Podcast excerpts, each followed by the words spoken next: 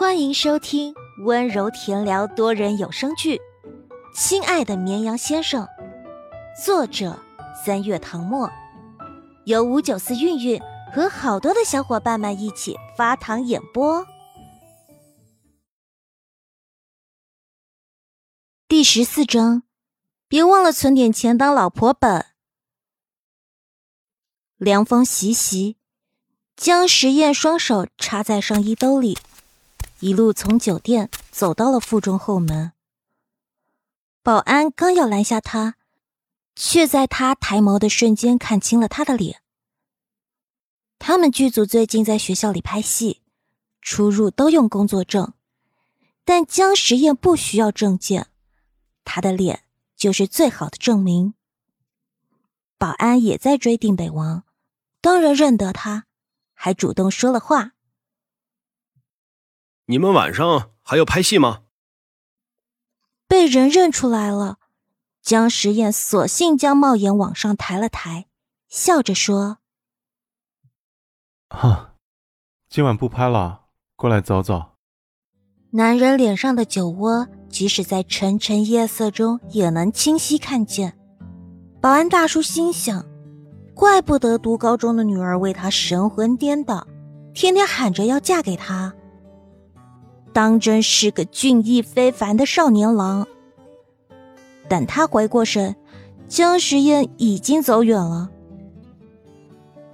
剧组来学校拍戏不过三天，除了实验楼和操场，这个学校的很多地方他都没有去过，也不熟悉，便漫无目的的闲逛。这个时间，学生们都在教室里晚自习，整个校园空荡荡的。他可以任意穿行，不用担心会被撞见。离开高中校园很多年了，他好久没有感受校园里的氛围。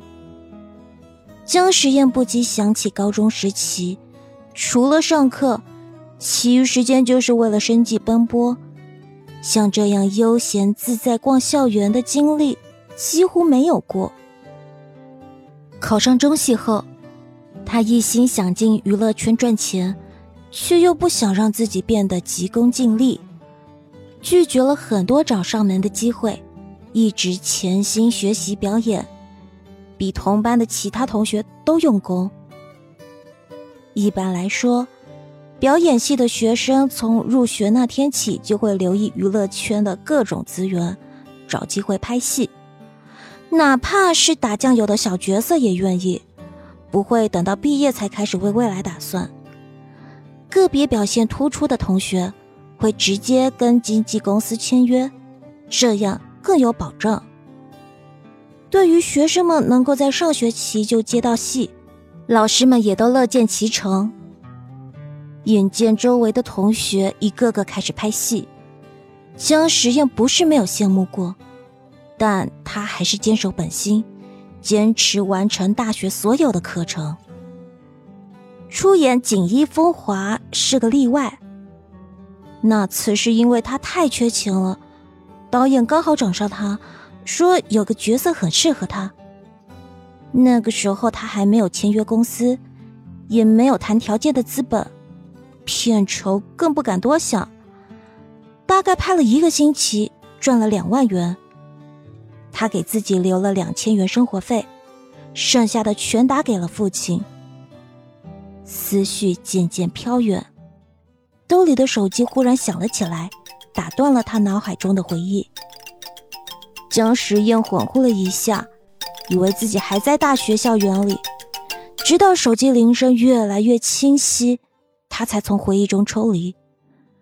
他拿出手机扫了一眼，脸色立刻变了。啊，爸呀，这么晚打电话过来，有事吗？江时宴焦急道：“是不是腿又疼了？”没有，我好着呢。电话那边传来慈爱的声音：“哎，我就是在电视上看到你，给你打个电话，想知道你最近过得怎么样？拍戏累不累啊？我听说拍那种打戏要用绳子绑着，吊在空中。”一吊就是大半天，你那小身板吃得消吗？江实验竖的笑了，眉眼比任何时候都要柔和。哦，你说的是定尾王吧？那个戏早就拍完了，我现在在拍别的戏，一点都不累的。那就好，那就好。你吃饭了吗？江实验问。吃过了，这都几点了？看完这集电视剧，我都要睡了。江时宴轻轻一笑，果然是太久没回去了，连老家那边的作息都忘了。村里人晚饭都吃得很早，不像城里，有时候忙到夜里才吃饭。吃的什么呀？我晚上跟你董叔还有陈叔一起吃的，你二婶做了一大桌菜，有鸡有鱼，还有卤菜，我多喝了一杯。江父生动的讲述了下午三人斗地主的场景。因为太尽兴，所以都没有回家，直接在董叔家吃了晚饭。江时宴沿着长长的石板路走，静静听那边人的絮叨，嘴角的笑没有停过，时不时评价一句：“ 还是你厉害，董叔、陈叔他们都不是你的对手的。”对了。阿爷，你昨天是不是又给我打钱了？江父忽然想起这件事，说：“不用总给我打钱，你上次打过来的我都没花。再说我自己做生意赚的够花了。你住在大城市，处处都是用钱的地方，以后留着自己花。”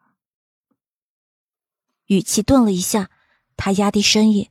像说悄悄话那样，别忘了存点钱当老婆本，娶媳妇要用的。江时夜摸了摸鼻子，觉得他想的太远了，不过还是乖乖顺应道：“好。”挂了电话，耳边就响起打铃的声音。他看了眼时间，居然已经十点了。应该是高三下晚自习了。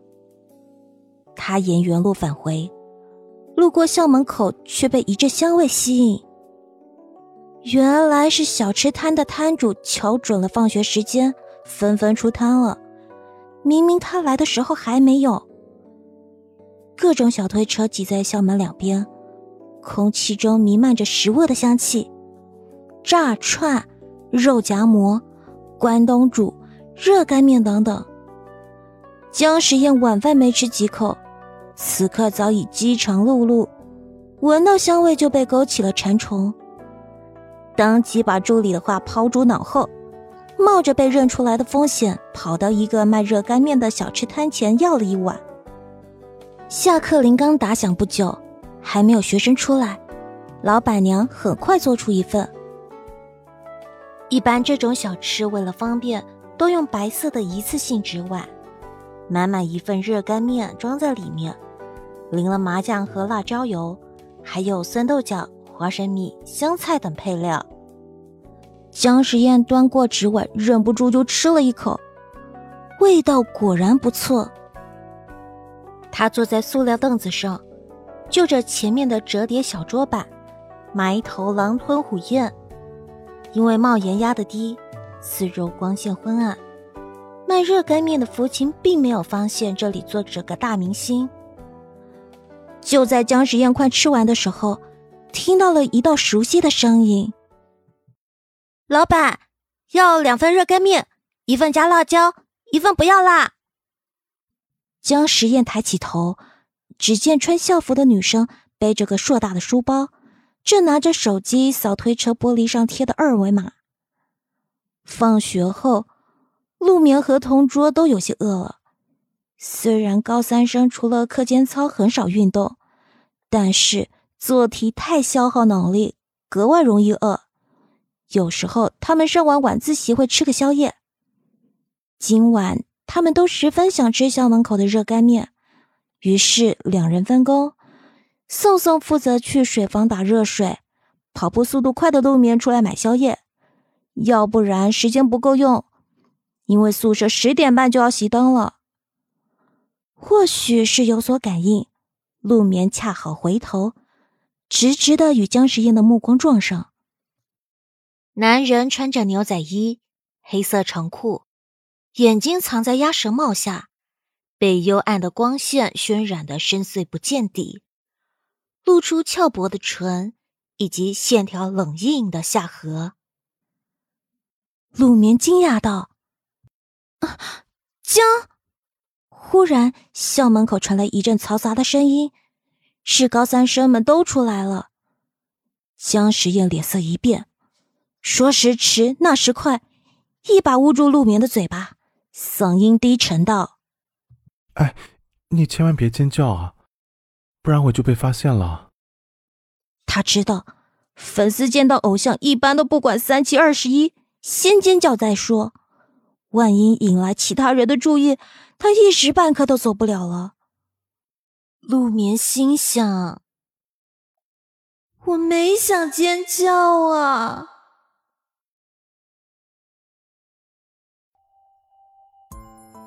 本集播讲完毕，感谢收听，喜欢请收藏、订阅、分享本专辑哦。